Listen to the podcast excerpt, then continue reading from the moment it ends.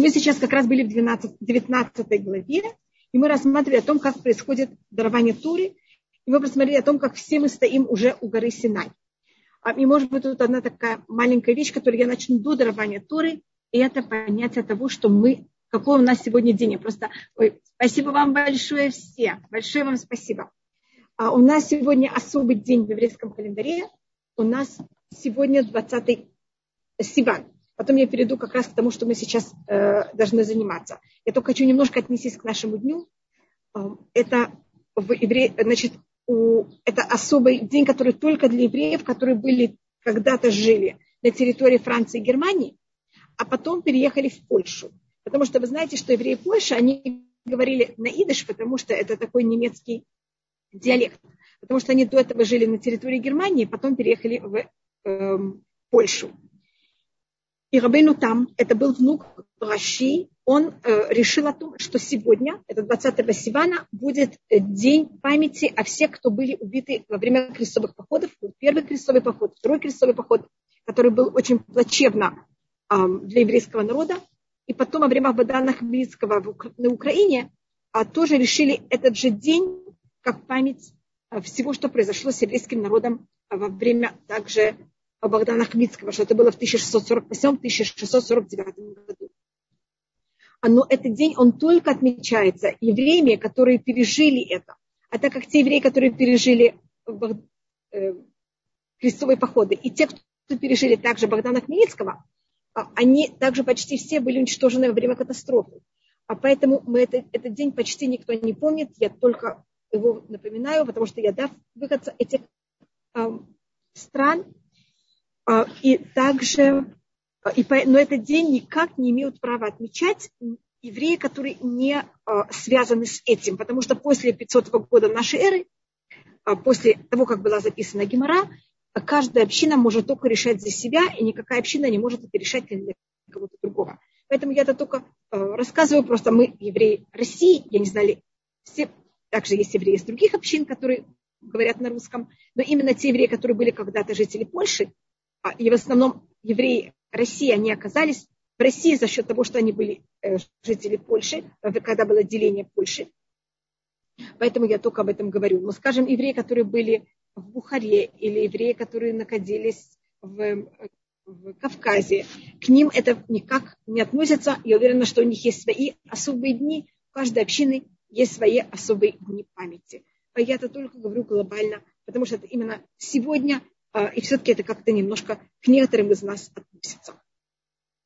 А, и мы рассмотрели о том, что а, в каком состоянии была гора Синай, и в какой-то мере все это полыхает, и есть 19 глава, э, извините, 19 глава, 19 посук, «Вей кола шуфар олех вехазек беод, Моше дабер веруким янену беколь» и был голос шуфара, и, по-моему, говорили тоже, какой это был шуфар. Спрашивают, и э, был очень громкий, и он все время также был сильнее и сильнее. Показать о том, что Всевышний он бесконечный, потому что Всевышний мог изначально сделать это очень сильно. Э, есть кто постится. В наше время это очень мало кто этот день, как я вам скажу, говорила об этом соблюдает. Но в, и 20 посуд. וירד השם על הר סיני, אל ראש ההר, ויקרא השם למשה אל ראש ההר, ויעל משה. И э, сошел Всевышний на гору Синай, на, э, на вершину горы, и позвал Всевышний Муше к э, вершине горы, и поднялся Муше. И говорит нас на этом устное предание, что святость никогда не сошла ниже, чем метр. Это примерно 10 амут, 10 фахим, извините это понятие, что в какой-то мере Всевышний сейчас показал еврейскому народу, понятие того, что абсолютно есть только Всевышний, и нет никого и ничего. Как устное предание говорит, что Всевышний взял и раскрыл им все семь небес, и все, весь низ, и весь верх, и все стороны мира. И они поняли абсолютно, без никаких эм, сомнений, что есть только Всевышний, и только Он царит над миром, и нет никого абсолютно, кроме Него вообще. И тогда Всевышний зовет Муше, ויאמר השם אל משה, ראית היית בעם פן יחסו אל השם לראות ונפל ממנוריו. Извините, сказал Всевышний Муше, возьми, спустись и предупреди еврейский народ, народ чтобы они вдруг не взяли, не хотели как будто взять и приблизиться, тут имеется в виду Ерсу, чтобы они не сломали Всевышнему и взять и увидеть, и упал от него много. Значит, если они, когда они стоят в одном месте, так они в какой-то мере в каком-то порядке. Когда кто-то возьмет и попробует прийти ближе, это в какой-то мере приведет к тому, что кто-то может быть э, наказан, и даже если это будет один человек, это уже в какой-то мере э, очень много и очень жалко, чтобы даже кто-то был поврежден, особенно во время дарования Туры, что-то такая будет неприятная вещь. И 22 посук. Вегама куанима нигашим алашемит кадашу бенифот бахим ашем. И также священники, которые, да, приближаются ближе к Всевышнему, чтобы они также освещались, потому что по-другому к ним тоже может быть вот эта вещь, что кто-то из них может взять и быть наказан. Что значит те, кто э, священники? Первым делом, какие священники? И тут у нас происходит такая целая, целое изменение. Сначала те, кто были и считались священниками, это были первенцы. И в каждой семье был свой священник. И тут, когда говорится о, священниках, имеется в виду первенцы. И до золотого тельца а у нас еще не избрано колено Леви, они еще не имеют никакой особости, они точно так же, как любое другое колено. И те, кто сейчас избраны, это священники, это первенцы каждой семьи. И то, что говорится, что они а, приближаются к Всевышнему, имеется в виду, что они были те, кто брали и приносили жертвы. И об этом говорится в 24 главе книги а, Шмот. Мне кажется, мы немножко уже смотрели там, о том, что они должны были взять, построить 12, и, может быть, я это прочитаю в 24 главе книги Шмот, то, что там описывается, как надо было готовиться. Мы, по-моему, говорили, что они должны были взять и Муше должен был взять написать Тору. Они встали рано утром, это был день до дарования Торы. И тогда были взяты и построен один жертвенник и 12 камней. Мне кажется, мы говорили об этом э, в прошлом раз. И это по числу, сколько есть у нас колен, что каждое колено, оно в какой-то мере имеет свою суть. И кроме этого есть жертвенник, который состоит из всех 12 колен. И тогда говорится, что он послал также отрогов сыновей Израиля, которые взяли и принесли жертву. И отроки, это имеется в виду первенцы, которые принесли жертву, чтобы они не считали, что так как они имеют вот это эм, преимущество, что они приносят жертвы, что они имеют право брать и в какой-то мере приближаться ближе, чем им разрешено. Поэтому они не имеют права, они также должны быть освящены и также стоять в своем месте. И 23-й посук. ויאמר משה אל אשם, לא יוכל העם לעלות אל הר סיני, כי אתה עדות בנו לאמור, הגבל את הר וכתשתו. И Муше просто не может понять, как Всевышний ему говорит, сказать народу, чтобы они не приближались, потому что Муше это уже им сказал. И Муше говорит, я же им сказал, зачем мне надо это повторять? Понятно, что если мы им это сказали один раз, так это уже понятно, что это будет так, ты же уже предупредил нас. И а, мы оградили уже гору, и мы ее осветили. Эм, и тогда, э, по некоторым мнениям, есть тут несколько понятий. Одно рассматривается, что Всевышний говорит, что любую вещь надо взять и говорить заранее, и надо потом еще раз говорить в момент, когда это происходит. То, что называется Мезарзем это Адам кода массы, бахузим мезарзем то бешат массы. Берут и говорят человеку до того, как эта вещь происходит, заранее предупреждают, и потом в последний момент желательно еще раз предупредить. Это um, один ответ. Еще один ответ, это то, что говорит Раши, еще другой ответ рассматривается, а, что 25-й посук, «Ваерад Муше ла аам вайомер И сошел Муше Э, и сказал, извините, 24-й, «Вымер лавашем лех рейд», и сказал ему Всевышний, войди и сойди. Вали тата и мах, и войдет ты и Арон с тобой.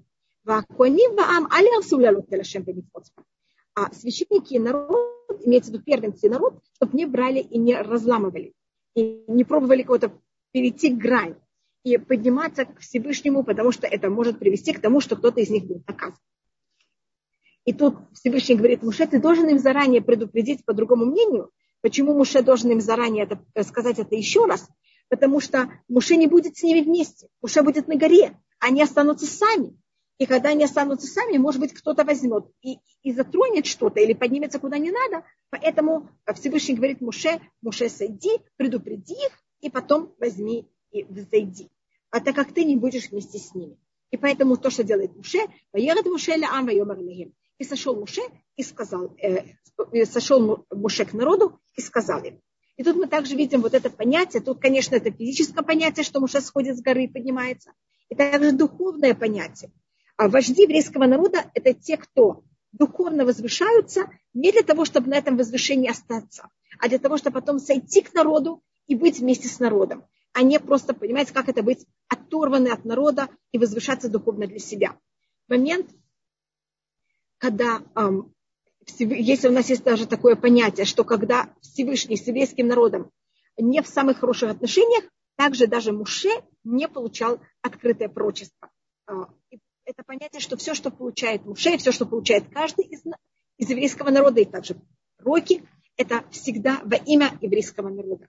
А, конечно, есть их личная работа, но это всегда также во имя еврейского народа.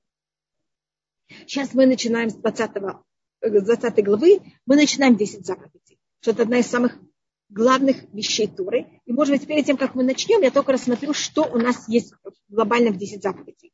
У нас есть 10 заповедей, у нас в них есть 172 буквы, извините, 172 слова и 620 букв. Значит, 172 буквы извините, снова я говорю неправильно, 172 слова и 620 э, букв. И какая это символика? 172 слова на иврите, если я это перевожу это в буквы, это будет эки. Это um, айн это 70, хуф это 100, а бет это 2. И если вы видите, вот это слово экев, если я ставлю в начале юд, а у нас же 10 заповедей, а буква, которая символизирует 10 заповедей, это Юд, у нас будет слово Яков. И у нас также считается, что вот это Экив, это говорится также Аврааму, Экив Ашаршама Авраам Бекули, за счет того, что Авраам слушал Всевышнего, что мы это получили также за счет Авраама. Авраам жил 175 лет, а, но, как вы знаете, он начал заниматься, узнавать о том, что есть Всевышний, когда ему было 3 года, 175 минус 3 будет у нас 172, и это тоже параллельно э, жизни Авраама, когда он верил в Всевышнего.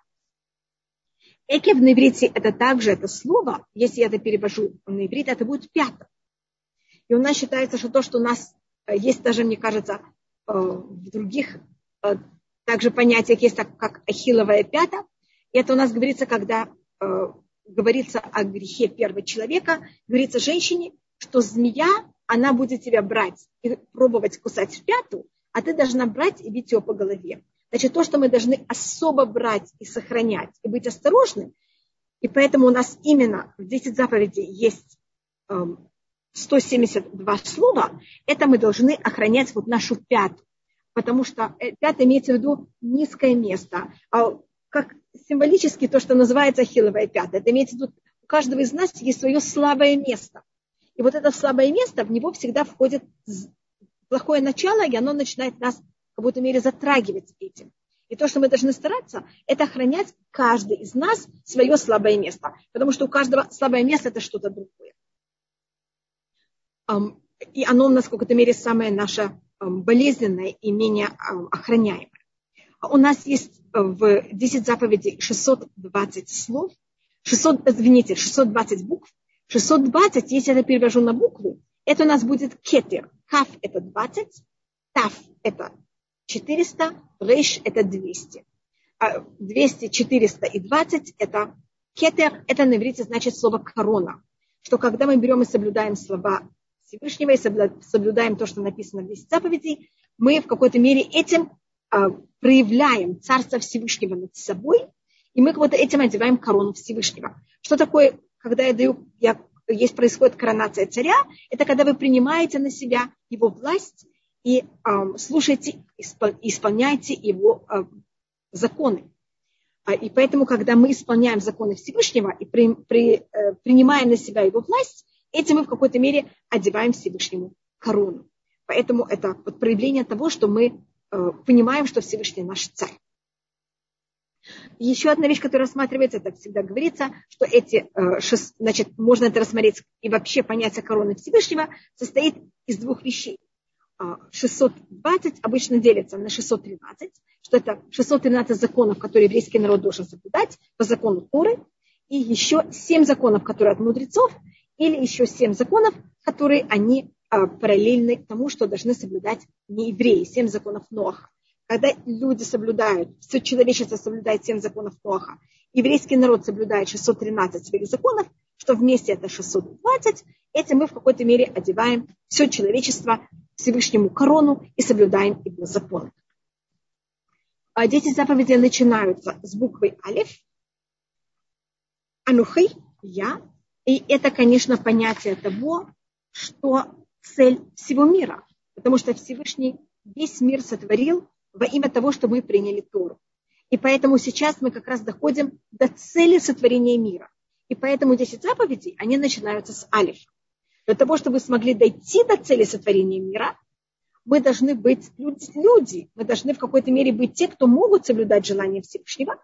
И для этого у нас есть а, вся наша книга, первая книга Торы, книга Бавишит, и первая часть книги Шмот до 20 главы, в которых у нас почти нет законов, а у нас есть рассказы. Рассказы, как люди себя ведут, что они делают, когда брат хочет убить брата, как этот другой брат реагирует на такие вещи. Что происходит, когда вместо одной жены дают себе другую, то, что взяли и обманули Якова. Как он реагирует на это, как он с этим живет.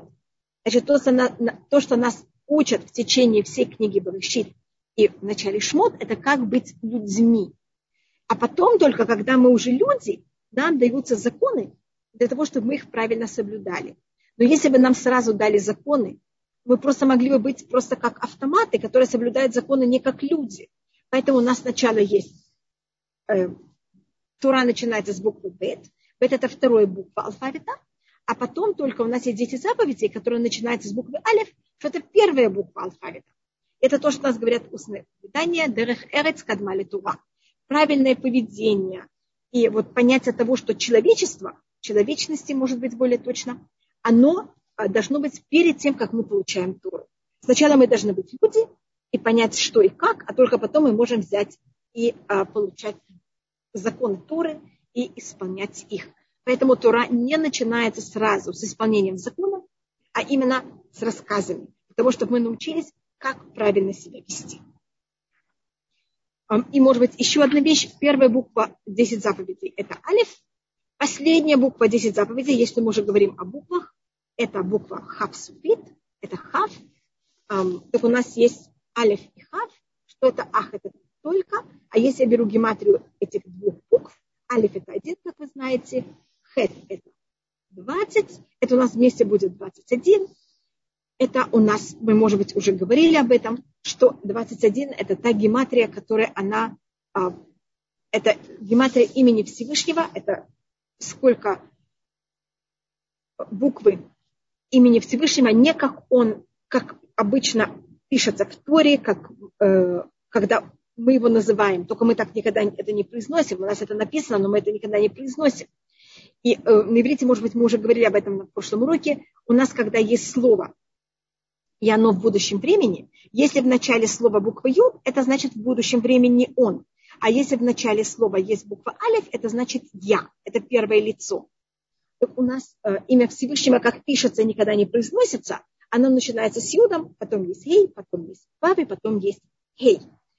И это их гематрия вот 26. А когда Муше спрашивает Всевышнего, если меня спросят, как тебя зовут, что я скажу, тогда Всевышний говорит, а только я не могу это повторить, а потому что это считается самое высокое имя Всевышнего, которое было только открыто Муше.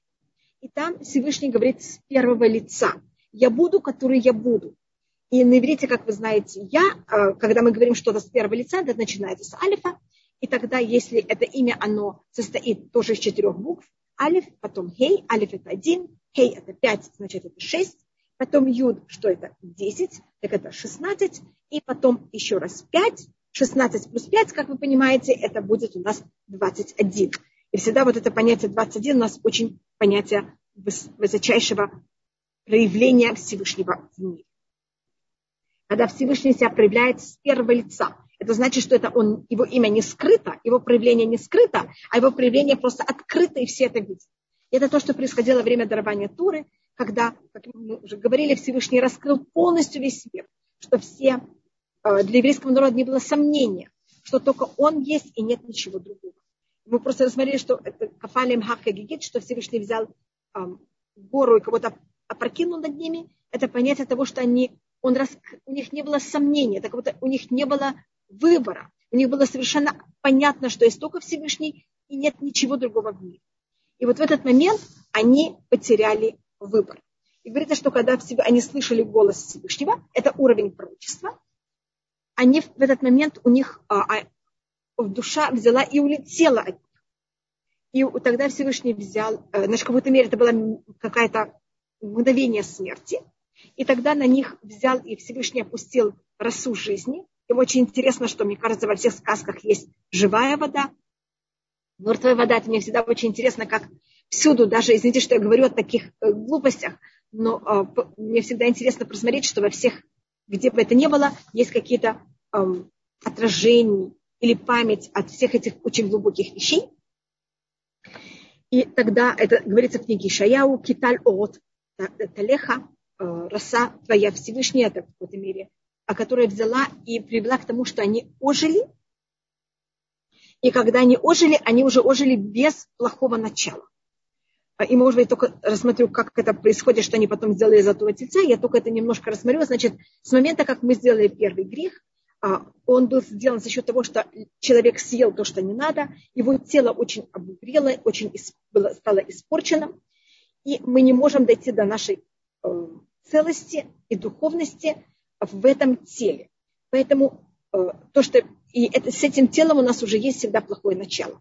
Для того, чтобы быть снова без плохого начала, мы должны, душа должна взять и выйти из этого тела и войти в него заново. Что это, конечно, очень непростая вещь, очень болезненная для человека. И тогда, когда душа вошла у них в тело заново, они были без плохого начала. Но сейчас тут я придумала такую притчу, но если у вас есть более умная притча, я буду очень рада, если вы мне скажете. А, но это максимально, что я придумала. Значит, я вижу плохое начало, как какое-то э, электричество, это какой-то аппарат с электричеством, а я человек, и у меня тут дырочки, вы знаете, куда берут и вставляют вилочку. И когда э, душа оставила тело, как будто взяли эту вилочку и вытащили из этих дырочек. И все, у меня сейчас плохое начало не подключено ко мне. Но у меня дырочки остались. И у Адама Решона тоже были дырочки у первого человека. И плохое начало было снаружи, и оно могло взять и подключиться. И оно подключилось.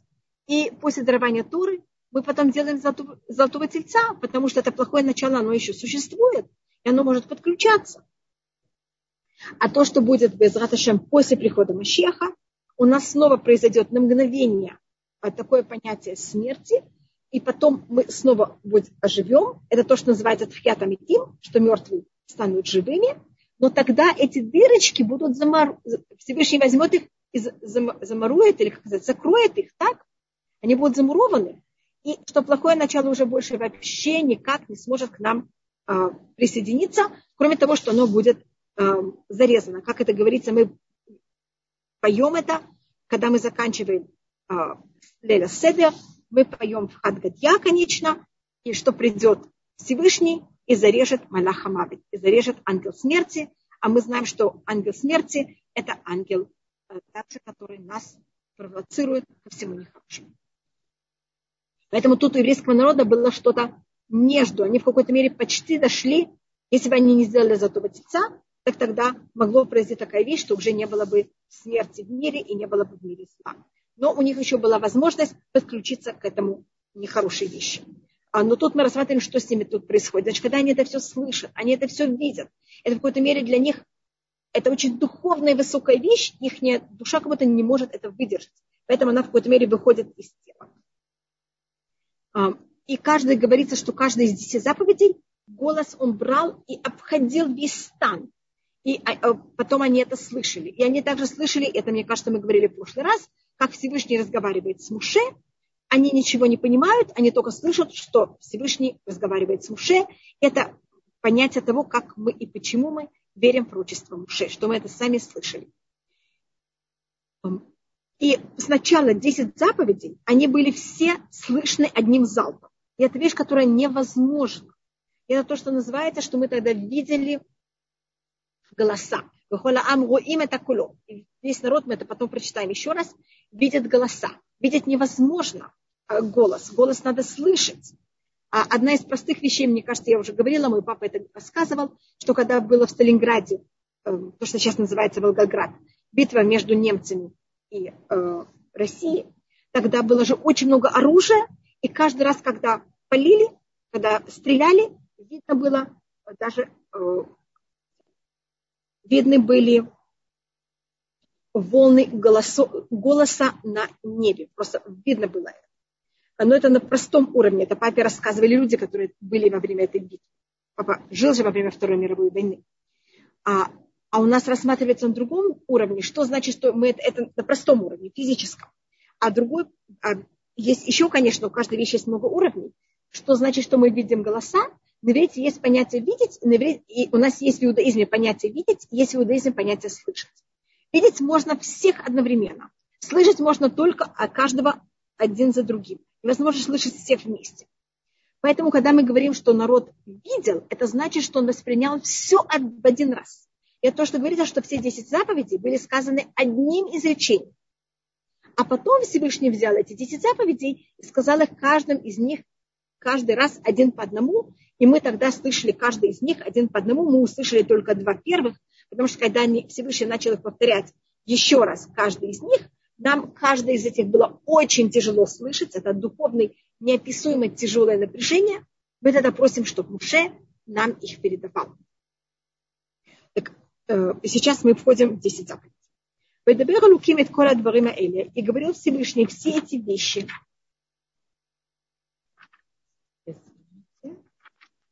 Лемо, говоря. Значит, и тут говорится Вайдабер Элуким. И говорил Всевышний, что это имя суда Всевышнего.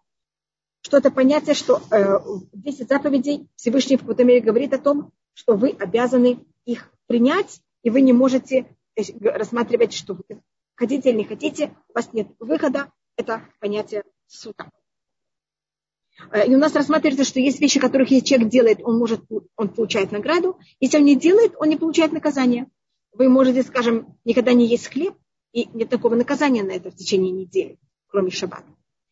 А, а но если вы едите хлеб, вы должны говорить Беркат Амазон. Но вы не обязаны говорить каждый день Беркат Амазон. А есть вещи, которых мы обязаны. Это понятие э, 10 заповедей, что мы должны э, обязательно это делать. И э, у нас нет варианта не делать и не получать наказание, а обязательно это делать и получать награду.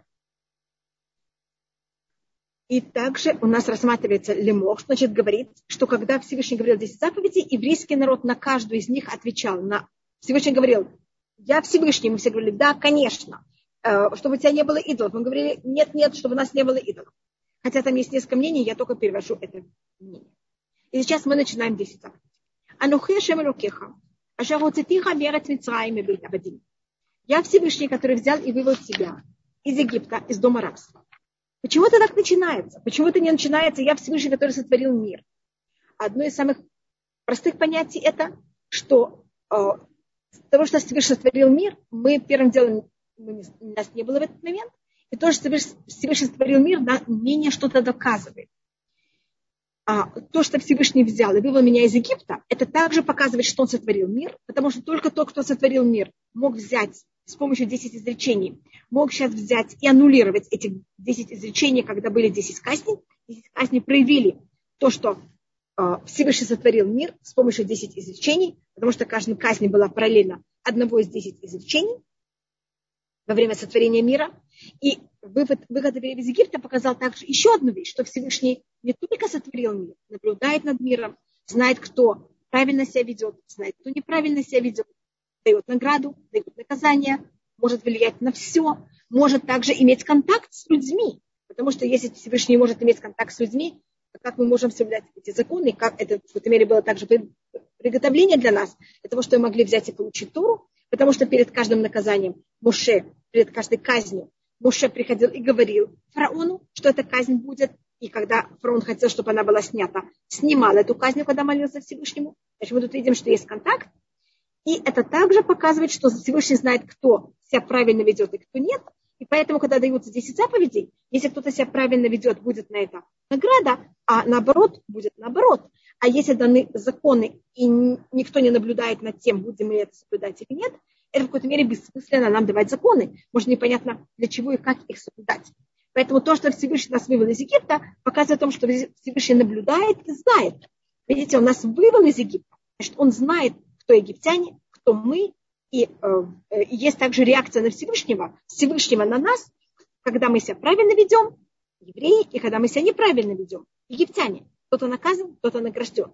Поэтому если вы соблюдаете эти законы, понятно, что будет. Если нет, тоже понятно, что будет. Это одна вещь. Еще одна вещь. Это основа всей Торы и основа всего нашего отношения к Всевышнему – это благодарность. И как мне кажется, мы говорили об этом уже много раз, что проблема первого греха была не то, что Адам поел то, что не надо. Намного более сложная вещь была, что когда Всевышний ему сказал, почему ты это сделал, он сказал, Всевышний, ты сам виноват. Ты мне дал эту женщину, и она это меня дала, дала мне. А еще шалатата им женщина, которую ты это мне дал. говорит на это Раши, кан кафар томато шельмаком. Тут человек показал свою неблагодарность Всевышнему. Он же так хотел женщину, ему было так тяжело без них.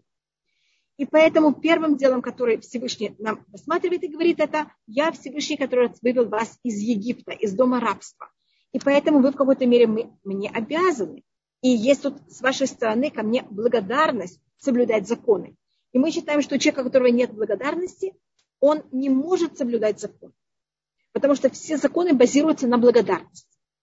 А, и мы еще даже не начали рассматривать, у нас есть 10 заповедей, и это рассматривает Ибн Эзра, что каждый раз последняя заповедь в каждом из скрижалей, она э, суть предыдущих четыре заповедей. И первое, на первом скрижале у нас есть пять заповедей, которых мы еще не рассмотрели. Первое, только мы прочитали первую, это вера Всевышнего, э, не верить в идолопоклонство, запрет давать лжеклятву э, или просто пустую клятву, соблюдать шаббат и уважение родителей. Как видите, четыре предыдущих, они явно отношения между Всевышним и человеком. А последнее – это уважать родителей. Это уже кажется в какой-то мере между человеком и человеком. Но если мы просмотрим, это, это считается основа предыдущих четырех заповедей, потому что наше все отношение Всевышним, оно базируется на а, благодарность. И форма, которой мы можем проявлять благодарность, это как мы относимся к нашим родителям. Если люди неблагодарны и неблагодарны к им, их родителям, тогда они также будут неблагодарны к Всевышнему. Как говорится в устном предании, Всевышний, когда видит, как люди уважают родителей, он говорит, о, если бы я жил среди них, они бы тоже меня так уважали. А когда люди не уважают родителей, Всевышний говорит, как хорошо, что я не среди них, они бы ко мне относились точно так же. Потому что когда человек создан, его создают трое, отец, мать и Всевышний я сейчас возвращаюсь, Анухи Ашем Рукеха, я твой Всевышний, Ашер Уцитиха Мер Мицраим, что я тебя взял и вывел из страны Египта, Бебет Абадим, из дома рабства. И у нас э, также э, одно из понятий, почему говорится, что начинается, что я Всевышний, говорится на это устное предание, что они слышали голоса со всех сторон, сверху, снизу, со всех четырех сторон, с глубины, с высоты. И Всевышний им сказал, что все, что вы слышите, это только один голос, это только я. Чтобы у них не было понятия, что Хасвахалили есть кто-то, что-то, кроме Всевышнего, есть только он и, и больше никто. И также говорит на это Раши, что во время, э, когда евреи вышли из Египта, отношение Всевышнего к ним было очень милостливо. А сейчас, когда они берут и слышат 10 заповедей, это происходило намного более с уровнем суда и чтобы они не считали, что есть какое-то два разных проявлений. И Всевышний говорит, это все один. Уровень суда это я, уровень милости это я. Все это только эм, одно понятие, и есть только я, и нет тут никаких понятий э, двойственности Хасвакалиля или чего-то еще другого. А, и Анухи, устно говорит, что это э, аббревиатура Я Анухи, это на арамейском они навши ктивт явит. Я мою душу написал и вам дал. В какой-то мере Тура – это вот суть всего, что Всевышний а, взял и дал еврейскому народу. И тогда а, следующая вещь, это третий посук. Ло елаха элухима хрим альпанай. Чтобы у тебя не было никаких других богов, никакой, чтобы ты не верил ни во что другое, кроме меня, на э, альпанай, значит, или альпанай значит на мое лицо, это значит все время, что я существую, или альпанай значит в любом месте, где я нахожусь. И как понимаете, Всевышний всегда есть, и Всевышний в любом месте. поэтому в какой-то мере это невозможно нигде и никак. И почему они называются Элюгим Ахрим? Точный перевод это значит другие эм, боги. Говорит на это устное предание, что они другие тем, кто их, э, им служит. Потому что когда к ним обращаются, они вообще, они как не реагируют, и как будто они чужие. Эм, и поэтому в какой-то мере а, и, а, у них нет никакой своей самостоятельной силы. И называется Элюхим Ахарим, другие силы, потому что другие сделали их силы. Другие им дали вообще э, это уважение и так назвали их. Они сами вообще ничего не Рамбан Раби Мушеб Бен это рассматривает, что то, что тут говорится Элюхим Ахарим, это говорится такое слово, э, которое мы также так называем Всевышнего, что есть разный, э, Всевышний сотворил духовный мир, более физический мир, еще более физический мир. Это и также рассматривает Рамбам, Раби Муше бен Маймон в э, книге, в своей великой книге Мишне Туа, э, в законах идолопоклонства, Авудазара, как вообще началось идолопоклонство. И он там рассматривает, что сначала люди верили только в единство Всевышнего. Адам знал и говорил со Всевышним. И то, что произошло через, на третьем поколении человечества, люди сказали так, смотрите, есть Всевышний, который правит всем. Но есть также, скажем, там море, горы, дождь. И, и зачем мне за каждой глупостью обращаться прямо к Всевышнему?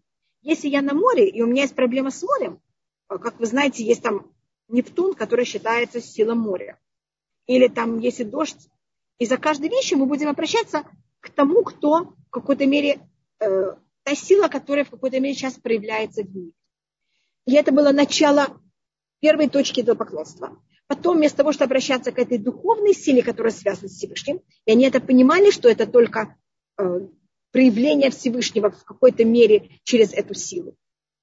Они потом начали брать и э, символизировать эту силу какими-то физическими вещами, это могло быть звездами сначала, там, луной или всякими такими вещами. Потом они в честь этого начали делать совсем скульптуры физические, которые они сами создавали, пока они начали этим физическим скульптурам брать и поклоняться.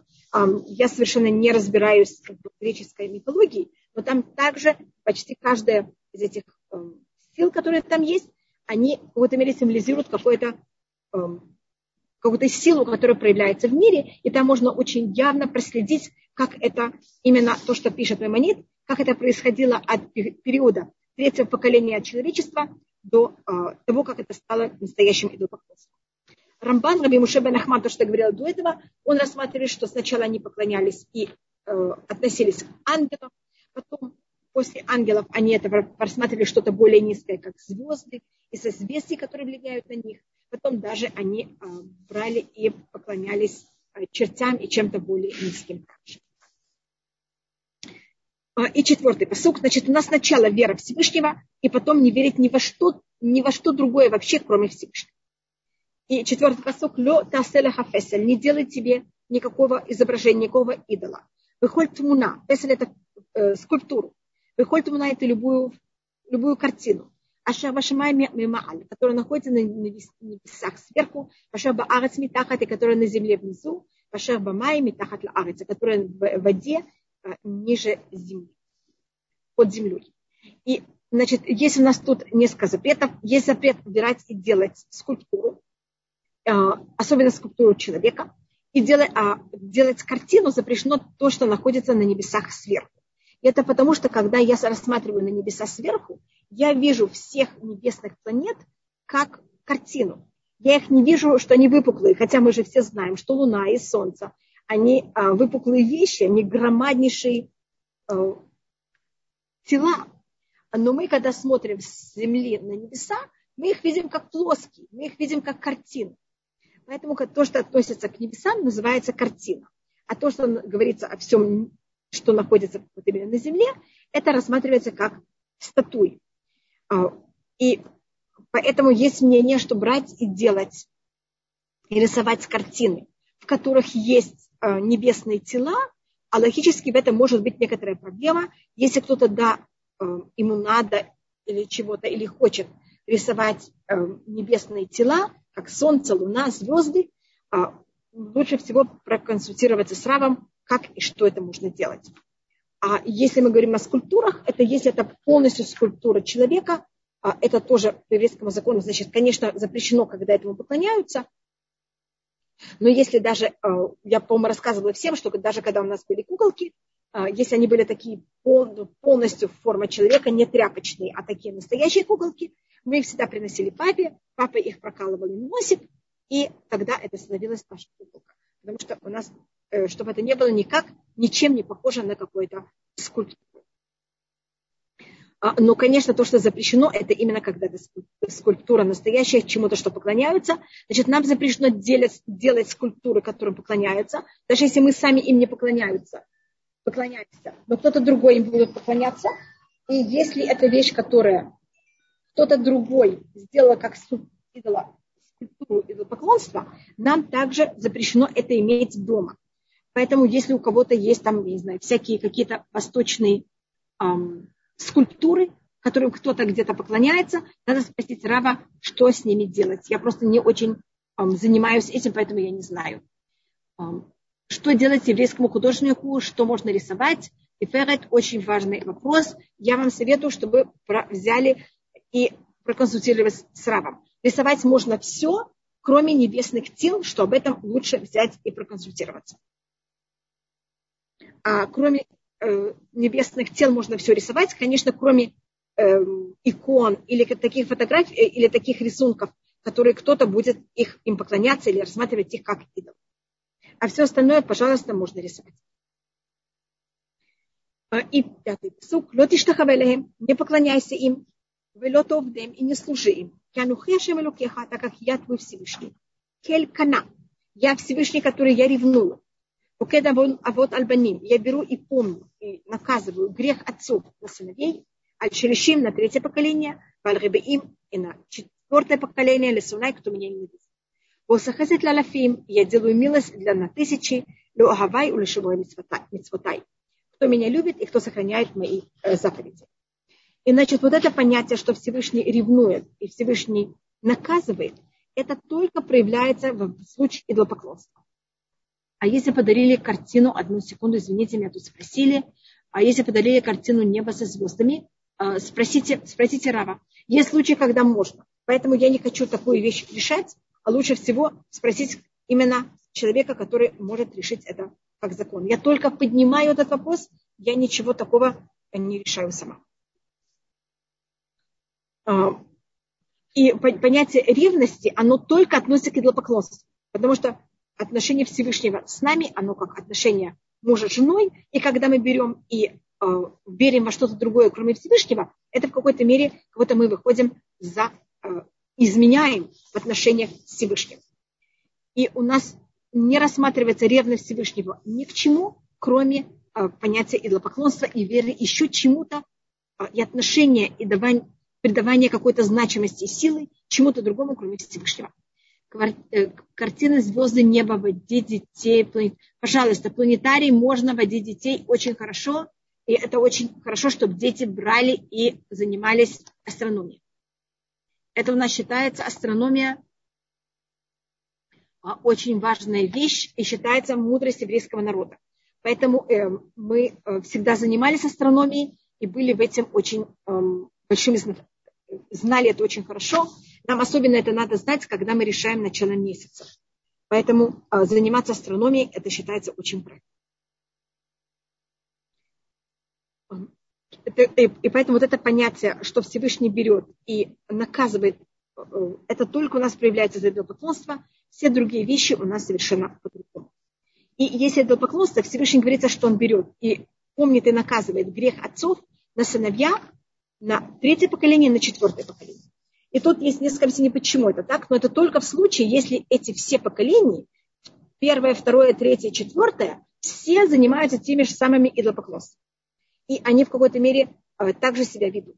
Потому что часто можно рассмотреть, что первое поколение, может быть, не, не достаточно было осознанно, насколько это идолопоклонство глупо и неправильно. Но никакое идолопоклонство не может перешить четыре поколения. И понятно, что в четвертом все будут понимать, что это глупо. И если они продолжают в это верить, они тогда получают наказание. А статуя животных миниатюрная, это тоже проблема нет. Только в случае, если это а, статуйки, которые те, кто это создали, они этому поклоняются. Но если это просто игрушеч, игрушечные статуи или просто красота, или там из каких-то даже драгоценных камней, в этом нет, как я знаю, никаких проблем, кроме случая, когда это было специально сделано для идолопоклонства, или кто-то этому поклонялся. Поэтому, если это какие-то вещи из Китая или из Индии, надо такие вещи проверить. Но если это просто ювелирные изделия, в этом нет никаких проблем. А если это, да, было сделано во имя идолопоклонства, а если не еврей, если вы находите какого-то нееврея, что вам согласно сказать, какие глупости, вообще ничего, тогда это прекращает иметь какое-то понятие поклонства. Не еврей может аннулировать это поклонство, еврей не может. Я вам рассказывала об этом, что когда, а, просто вы спросили, поэтому я к этому отношусь, а, что когда царь Давид, он брал и воевал, а, он сначала, у него не было в армии никого, никакого нееврея, и все, если он там входил в какие-то копища, или я не знаю, как, как там это называется, какие-то места для поклонства, и идолы были очень драгоценностями золота и серебра, он все это брал, сжигал, он э, растапливал это, а потом это брал и раздобрял. Пока к нему не пришел такой еврей, очень хороший человек, его звали Итая Гити, который был еврей, и он каждый раз, когда Давид хотел, брал какого-то идола, кидал и говорил, какие глупости. И тогда все могли этим взять и пользоваться. Он мне рассказал, что потом там они нашли какую-то корону, которая Давиду очень понравилась, та, которая была над идолом. Очень дорогая и очень тяжелая. И тогда Ита ее тоже кинул с головы идола, сказал, какая глупость. И а, Давид хотел бы положить себе на голову, но она просто бы переломала ему череп.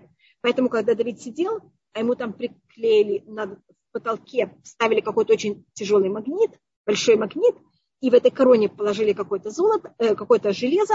И когда Давид сидел на престоле, корона была над его головой, казалось, как будто она у него над головой, и он даже пользовался короной идола. Поэтому такая вещь разрешена. И, может быть, я вам рассказывала, что когда я была маленькая, мы тоже ходили в... У нас не было никаких проблем ходить на елку или какие-то такие вещи, потому что тогда э, Советский Союз аннулировал все понятия идолопоклонства. И э, а в наше время, так как в этом, да, есть какие-то элементы христианства и других, может быть, и других понятий э, идолопоклонства, поэтому сейчас это проблематично. Еще какой вопрос мне кто-то спросил? Извините. А, а обнаженная фигура на картине или полуобнаженная – это проблема? Это проблема чего-то другого. Это не связано с идолопоклонством. Это может быть проблема. Э, смотрите, если вы врач, и вы рассматриваете анатомию человека, в этом есть никакой проблемы. Взять и рассматривать э, оголенную э, фигуру человека. Это каждый раз рассматривается, почему она в какой-то мере в такой форме или какой цели. Но это не, я думаю, если это картина, это не имеет. Если она не сделана специально во имя поклонства, нет, это никакой проблемы. А, и только я рассмотрю, значит, мы рассматриваем, что четыре поколения это только в случае, если они продолжают поступки своих родителей, и они все четыре поколения ведут себя отрицательно. А считается, что после четвертого поколения Всевышний уже в какой-то мере обычно такого не такое не остается. И тут также устное предание делает такой э, расчет, что посмотрите, что хорошая сторона, и в какой-то мере добро Всевышнего, оно в 500 раз больше, чем зло э, или наказание. Милость в 500 раз больше, чем наказание чем суд. Потому что о суде говорится, что Всевышний наказывает до четвертого поколения. А милость Всевышний помнит на тысячи поколений. Тысяча это минимум две тысячи, потому что говорится множественное число. Две тысячи, сочетание или соотношение двух тысяч с четырьмя, как вы видите, у вас получится а, один на пятьсот. Значит, добро, которое Всевышний нам помнит и делает, оно за любую вещь хорошую, которую мы делаем, Всевышний нам оплачивает в 500 раз больше. А нехороший как вы видите, соотношение, оно совершенно другое. Так, я извиняюсь, я знаю, что я сегодня начала с вами урок намного позже. Я уже э, извиняюсь, что я у вас также еще раз забрала время. Без раташем, что больше я так себя плохо не вела. Я извиняюсь, я взяла с собой интернет, и почему-то он у меня вдруг сейчас работал, а до этого не хотел работать. Извините, до свидания, и чтобы у нас был, была очень хорошая неделя.